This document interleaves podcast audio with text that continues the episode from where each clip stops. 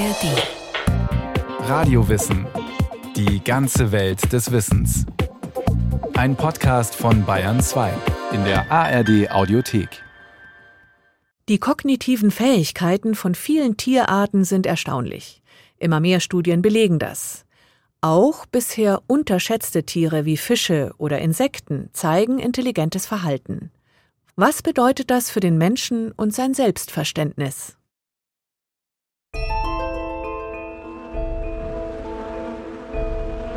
In aller Welt entdecken Wissenschaftlerteams bei immer mehr Tierarten intelligentes Verhalten.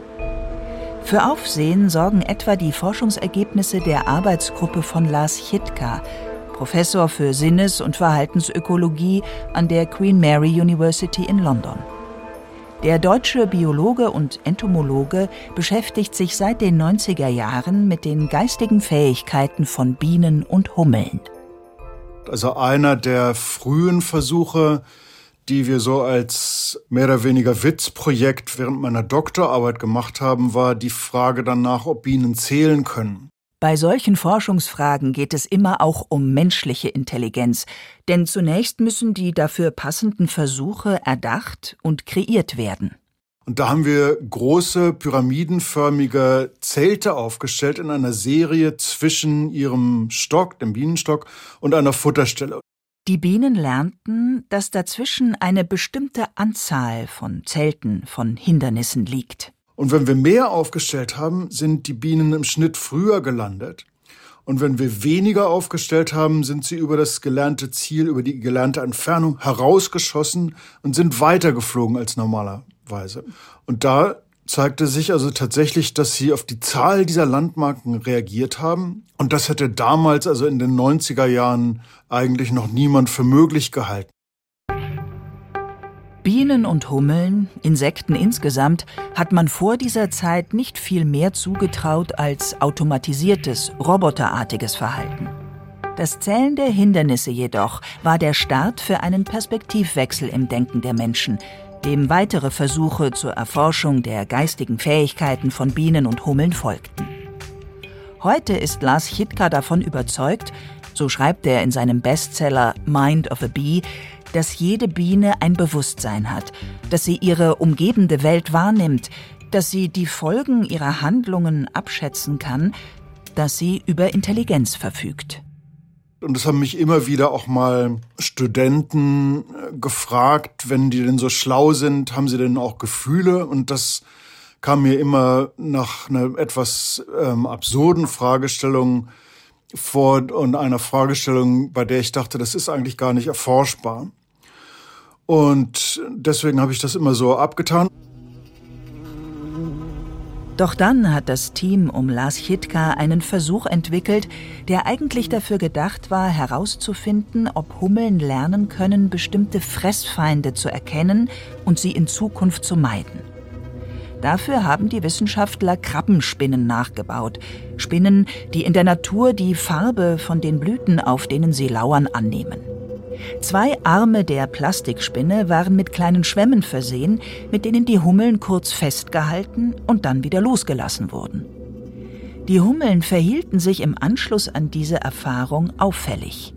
Sie waren also sichtbar nervös, haben vor jeder einzelnen Blüte auch noch Tage nach solchen Attacken sehr lange ähm, hin und her gescannt, bevor sie sich entschieden haben, dass das ja sicher sein könnte.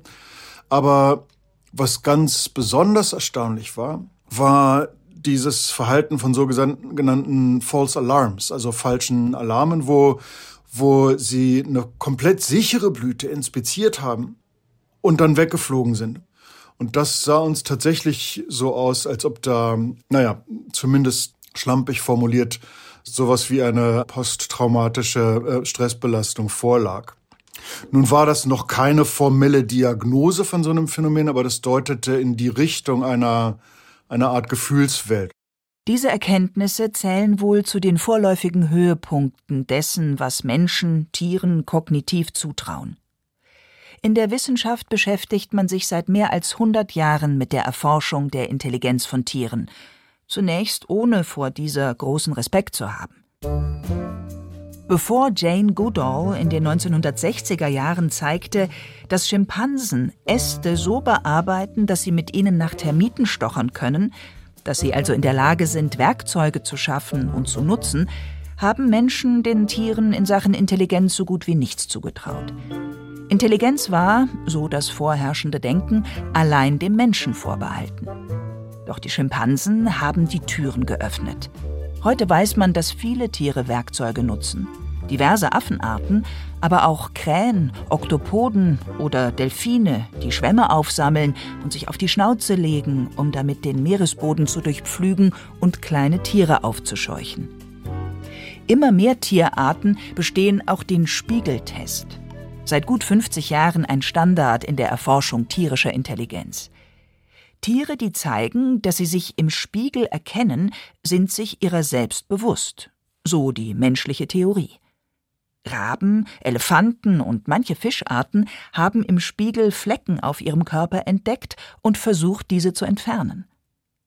Zuletzt ist in der Forschung immer mehr in den Fokus gerückt, dass Tiere einer Art sich individuell verhalten. Das gilt für große wie für kleine. Und damit zurück zu den Bienen und Lars Chitka. Die erste Frage, die ein menschliches Gehirn sich zusammendenken könnte, ist vielleicht, wie schaffen es Bienen, intelligent zu agieren, trotz ihres, bei allem Respekt, ja eindeutig kleinen Gehirns? Es ist ja so, dass diese Gehirne zwar klein sind, aber das ist natürlich alles sehr, sehr elegant miniaturisiert. Wenn man sich die Struktur anguckt, hat jede einzelne von diesen Nervenzellen mitunter eine so fein verzweigte Struktur wie ein, eine komplette Eiche, nur halt sehr viel kleiner. Und jede dieser Nervenzellen hat halt bis zu 10.000 Kontakte mit anderen Nervenzellen. Jeder einzelne dieser Kontaktpunkte ist zumindest theoretisch erstmal plastisch und kann sich verändern durch Erfahrungen. Und wenn man sich dann die Komplexität dieser Verdrahtung zumindest in Ansätzen vor Augen führt, wird klar, warum wir als Wissenschaftler immer noch keinen kompletten Zugang dazu haben, wie komplex das gesamte Verdrahtungsdiagramm eigentlich ist. Ein verdichtetes Wunderwerk, geschaffen in Millionen Jahren der Evolution. Davon zeigt sich auch Ludwig Huber begeistert, Professor für vergleichende Kognitionsforschung an der Universität Wien. Das sind vielleicht die aufsehenerregendsten Befunde überhaupt, weil man hier ja auch mit Lebewesen zu tun hat, die nicht nur sehr weit von uns in der Verwandtschaft sozusagen entfernt sind, sondern weil sie auch ganz andere Gehirne haben als wir. Ludwig Huber ist Autor des Sachbuchs Das rationale Tier, in dem er mit einer vierstelligen Anzahl von Zitaten aus wissenschaftlichen Studien nachweist, dass man auch nichtmenschlichen Lebewesen Rationalität und Bewusstsein in einem anspruchsvollen Sinn zugestehen kann. Das ist das Zentrum des Buches, dass sie auch in einer gewissen Art und Weise rational sind, dass sie also Entscheidungen treffen, die effizient sind und die ihr Überleben fördern, also eine Art von praktischer Rationalität und dass dabei auch das Gefühl, die Emotion auch eine Rolle spielen. So ein Tier ist auch der Oktopus. Oktopusse gebrauchen Werkzeuge, planen ihr Verhalten, täuschen Artgenossen, spielen gerne und können zählen. Sie gelten als die intelligentesten Weichtiere, verfügen allerdings über kein zentralisiertes Nervensystem. Ihre Neuronen befinden sich hauptsächlich in den Armen. Ja, also mit der Zentralisierung ist es so eine Sache. Wir äh, wissen ja auch äh, in der Neurobiologie des menschlichen Gehirns, dass äh, diese, wenn Sie so wollen, Rechenoperationen nicht in bestimmten Zentren, kleinen Gebieten lokalisiert sind, sondern dass fast überall ein großer Teil des Gehirns beteiligt ist. Man, also ein verteiltes Nervensystem innerhalb eines kompakten Gehirns. Und wenn man an diese, dieses verteilte Rechnen denkt, dann ist es so nicht so weit hergeholt, dass er sich in einem Krake, in einem Oktopus, das äh, auch in die Arme verteilt und dieses Nervensystem eben einfach nicht sozusagen morphologisch kompakt ist, äh, sondern eben auch anatomisch etwas verbreitet, verteilt. Mit Intelligenz in Verbindung gebrachtes Verhalten im Tierreich endet nicht bei den Weichtieren. Ein deutsch-dänisches Forscherteam hat Lernverhalten bei Quallen festgestellt. Die untersuchten kleinen Würfelquallen pulsieren normalerweise auf der Jagd nach Wasserflöhen durch trübe Gewässer mit Mangrovenwurzeln. Diese Umgebung wurde in einem Versuchsbecken simuliert. Die Quallen stießen zunächst gegen die vermeintlichen Wurzeln. Doch schon nach wenigen Minuten vergrößerten sie den Abstand zu ihnen und prallten durch eine Anpassung der Schwimmrichtung nur noch halb so häufig dagegen. Das kann als assoziatives Lernen bezeichnet werden. Das heißt, Ursache und Wirkung sind der Qualle unbekannt, doch sie lernt durch Konditionierung. Zwar verfügt diese Qualle über 24 Augen, ein Gehirn aber hat sie nicht. Natürlich, wenn wir vom Menschen ausgehen, dann sind wir sehr gehirnlastig unterwegs. Wenn man an webellose Tiere denkt, dann schaut die Sache anders aus. Aber es ist ein Nervensystem. Das ist das Entscheidende. Es ist ein Nervensystem, es sind Neurone, also die chemisch-physikalische Arbeitsweise dieser Neurone ist sehr, sehr ähnlich wie unserer Neurone. Also von daher ist der Unterschied nicht so groß. Aber im Netzwerk, also in der Anordnung dieser Nervenzellen, gibt es einen großen Unterschied. Die kognitiven Fähigkeiten und das damit zusammenhängende Verhalten von Tieren lässt sich allerdings nicht verallgemeinern. Die Forschung heute erkennt immer mehr, dass es große Unterschiede zwischen einzelnen Individuen innerhalb einer Art und innerhalb einer Population gibt.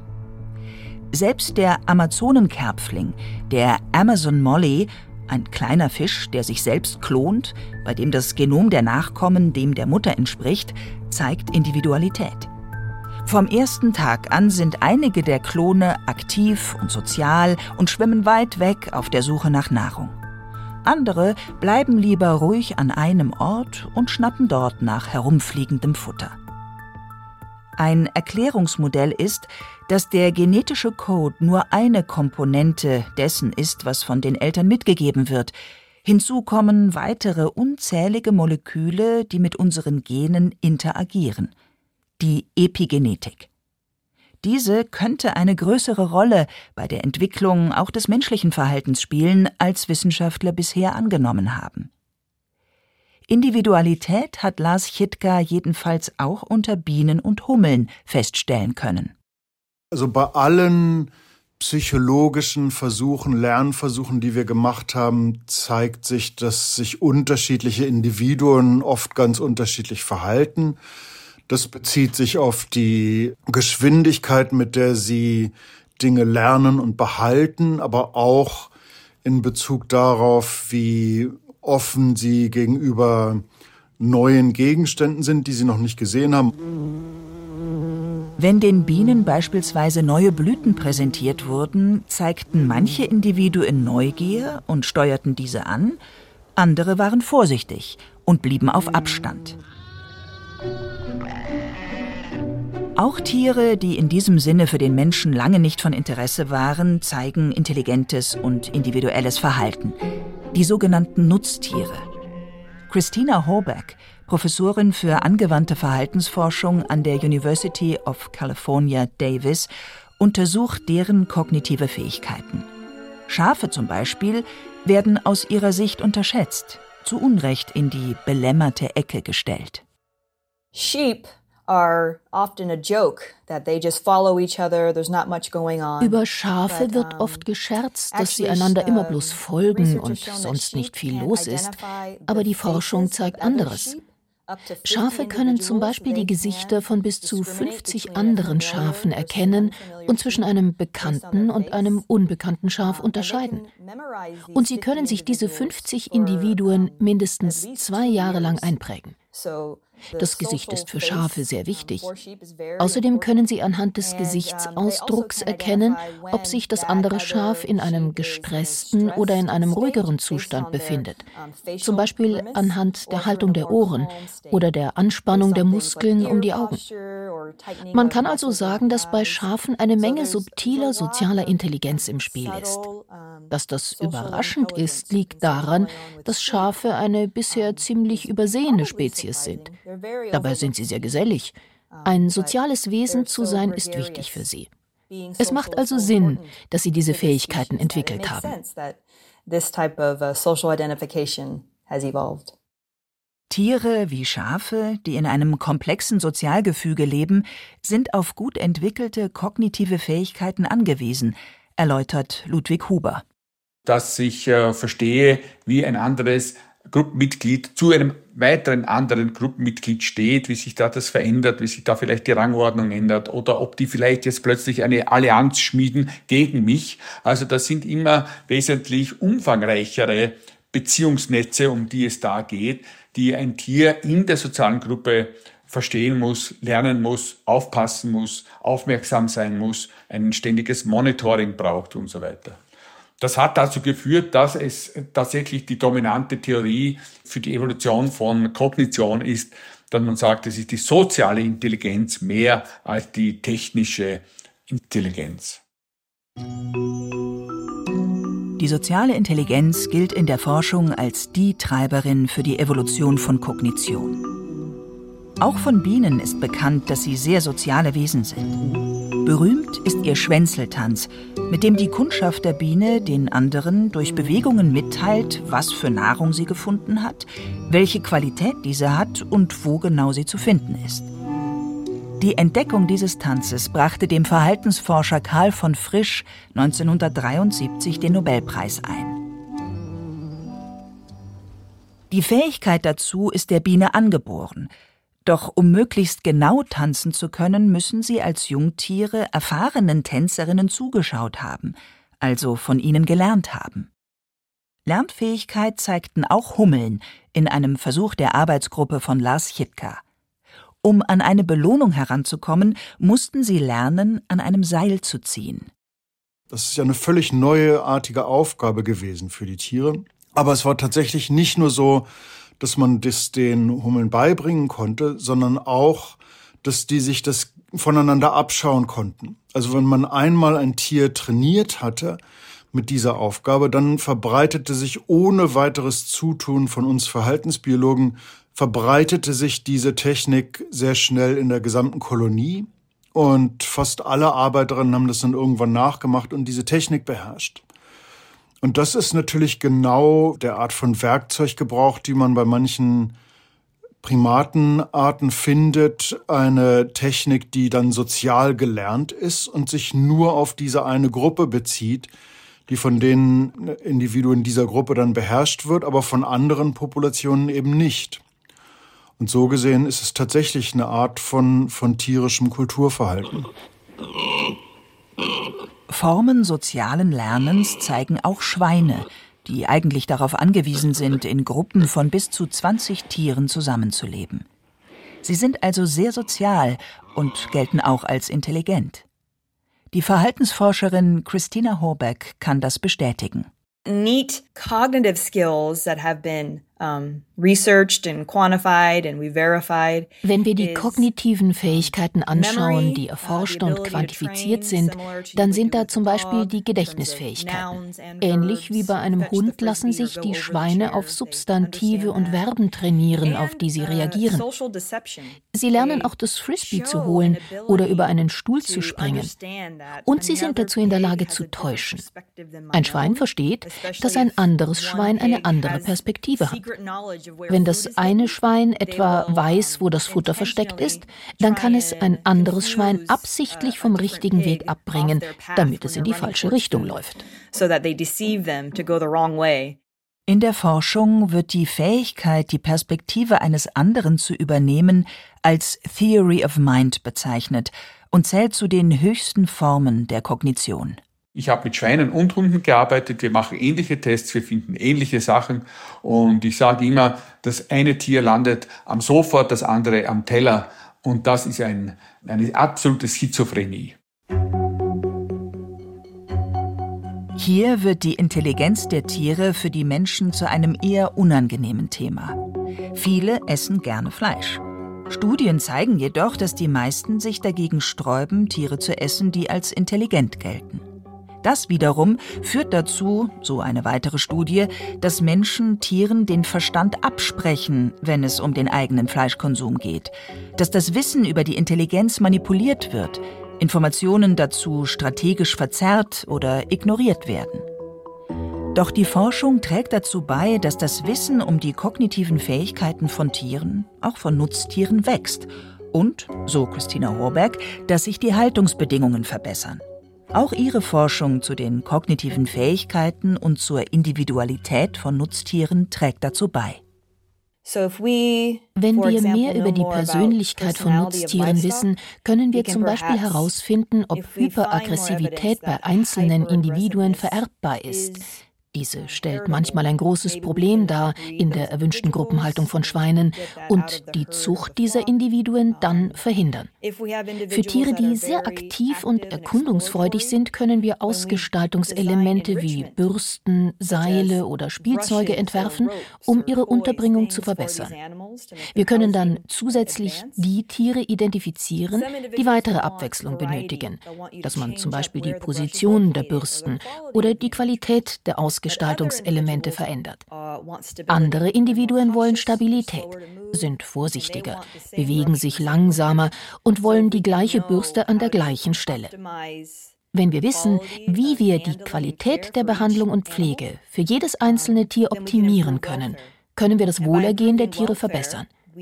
Dadurch können wir höchstwahrscheinlich den Stress dieser Tiere verringern, was auch die Immunität stärken kann. Es hänge sicher mit der intensiven industriellen Landwirtschaft zusammen, so Christina Horbeck, dass die Interaktion zwischen Mensch und Tier abgenommen hat und man davon abgekommen ist, das Verhalten und die Bedürfnisse von Tieren zu beachten und mehr über deren Intelligenz und auch Emotionen zu erfahren. Aber wir kommen da wieder hin, durch immer mehr Forschung im Bereich des Tierschutzes und der Tierkognition. Und es gibt sicher noch sehr viel mehr Faszinierendes zu entdecken. Der portugiesische Neurowissenschaftler Antonio Damasio beispielsweise ist der Überzeugung, dass alle Tiere über verschiedene Emotionen und ein emotionales Erfahrungsgedächtnis verfügen.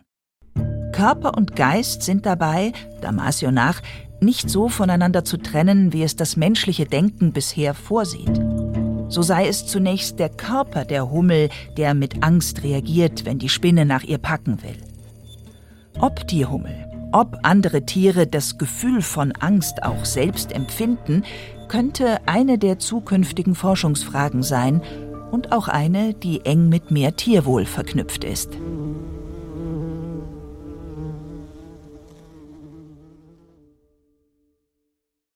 Bienen, die sich Hindernisse merken können, Hummeln, die Gefühle zeigen, Tiere und ihre kognitiven Fähigkeiten. Ein Radiowissen von Marco Pauli.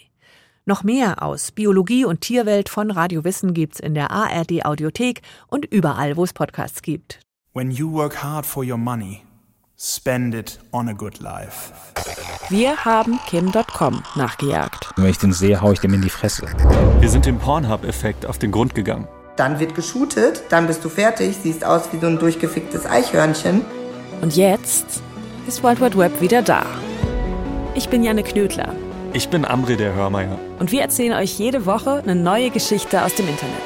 Alright, so here we are.